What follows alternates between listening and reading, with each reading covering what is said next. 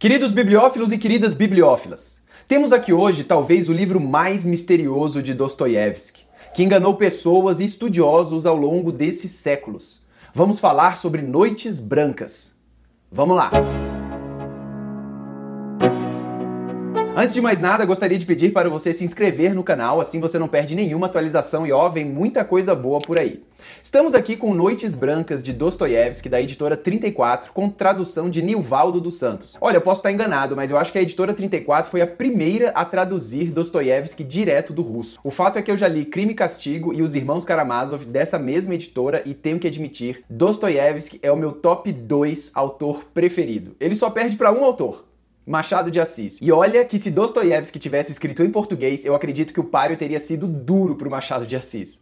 De qualquer forma, eu considero este o melhor autor russo e, na minha opinião, o melhor autor de todos os tempos de qualquer língua. Meu Deus, mas por que, Fred? Cara, porque ele é demais. Dostoiévski é sensacional. Primeiro porque ele é muito inteligente. Ó, vou tirar um exemplo aqui dos irmãos Karamazov, que em determinado momento da história tem um irmão que tá lá num tribunal, tem que se defender e tal. E aí tem uma peça que esse, eh, esse irmão faz, como se ele fosse um advogado de defesa, né? E essa peça que Dostoiévski escreveu é incrível. Em todos os meus anos de direito, de toda a minha prática jurídica que eu tive, eu acredito que eu vi uma peça assim uma ou duas vezes, literalmente, na minha vida. E o autor é, é de uma humanidade, de um entendimento das relações humanas fora do comum. Se você ainda não leu lá, se você ainda não leu nenhum livro de Dostoiévski, leia tudo que puder tudo o que cair nas suas mãos. Beleza, mas esse livro aqui? Esse livro é um grande mistério, mas eu acredito que eu solucionei essa questão. Esse aqui é um conto, né? Você pode ver que ele é fininho, ele é quase um conto, é uma novela, que você lê tipo em uma sentada. Aqui a gente acompanha a história de um personagem que mora em São Petersburgo, né? Um pobre coitado, um solitário, sem amor em sua vida. Na primeira noite, que aqui são cinco noites, na primeira noite ele esbarra com uma jovem mulher. Nas noites subsequentes, eles se encontram. Eles se apaixonam, né? Talvez mais ele do que ela, mas ela chega a se apaixonar por ele também, e tem uma pequena reviravolta na história que eu não vou contar, e ele acaba sozinho. Um texto que conversa com o movimento do romantismo. Mas o que não se entende é o momento que Dostoiévski lançou essa história, porque a Rússia atravessava uma fase realista e os escritores tidos como românticos eram muito, muito criticados. Inclusive o crítico literário que adorou o primeiro livro do Dostoiévski, que foi Gente Pobre, caiu matando em Noites Brancas.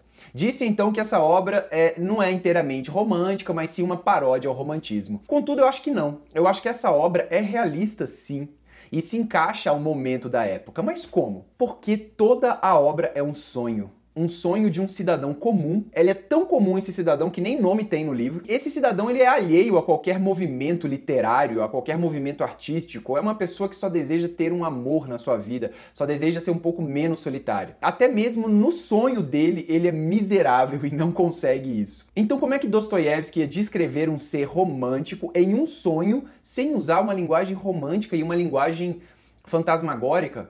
Se você considera que tudo foi um sonho, você percebe que vários aspectos da obra sustentam esse tipo de pensamento. No começo do livro, a cidade parece que se mexe, é esquisito e tem um sentimento que o autor passa que as pessoas estão sempre abandonando suas casas e indo para o campo. Tem muitas imagens fantasmagóricas, como a lua branca deixando tudo branco, e no final do livro, o nosso personagem acorda acorda para uma vida dura e comum, bem real. É como se ele tivesse acordado de um sonho. Então, Noites Brancas, ele, ele é confuso nesse sentido. Ele é um sonho, ele não é um sonho, porque Dostoiévski escreveu ele no momento em que todo mundo criticava esse tipo de literatura, mas de qualquer forma é um livrinho livrão.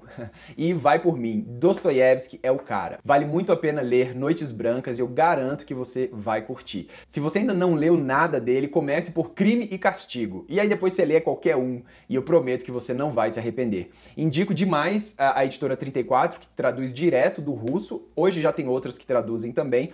Mas a qualidade do livro e, e essas xilogravuras que eles colocam aqui são muito legais. Você vai gostar muito. E se você gostou desse vídeo, lembre-se de se inscrever no canal. Muito obrigado pela audiência, um grande abraço e até a próxima. Valeu!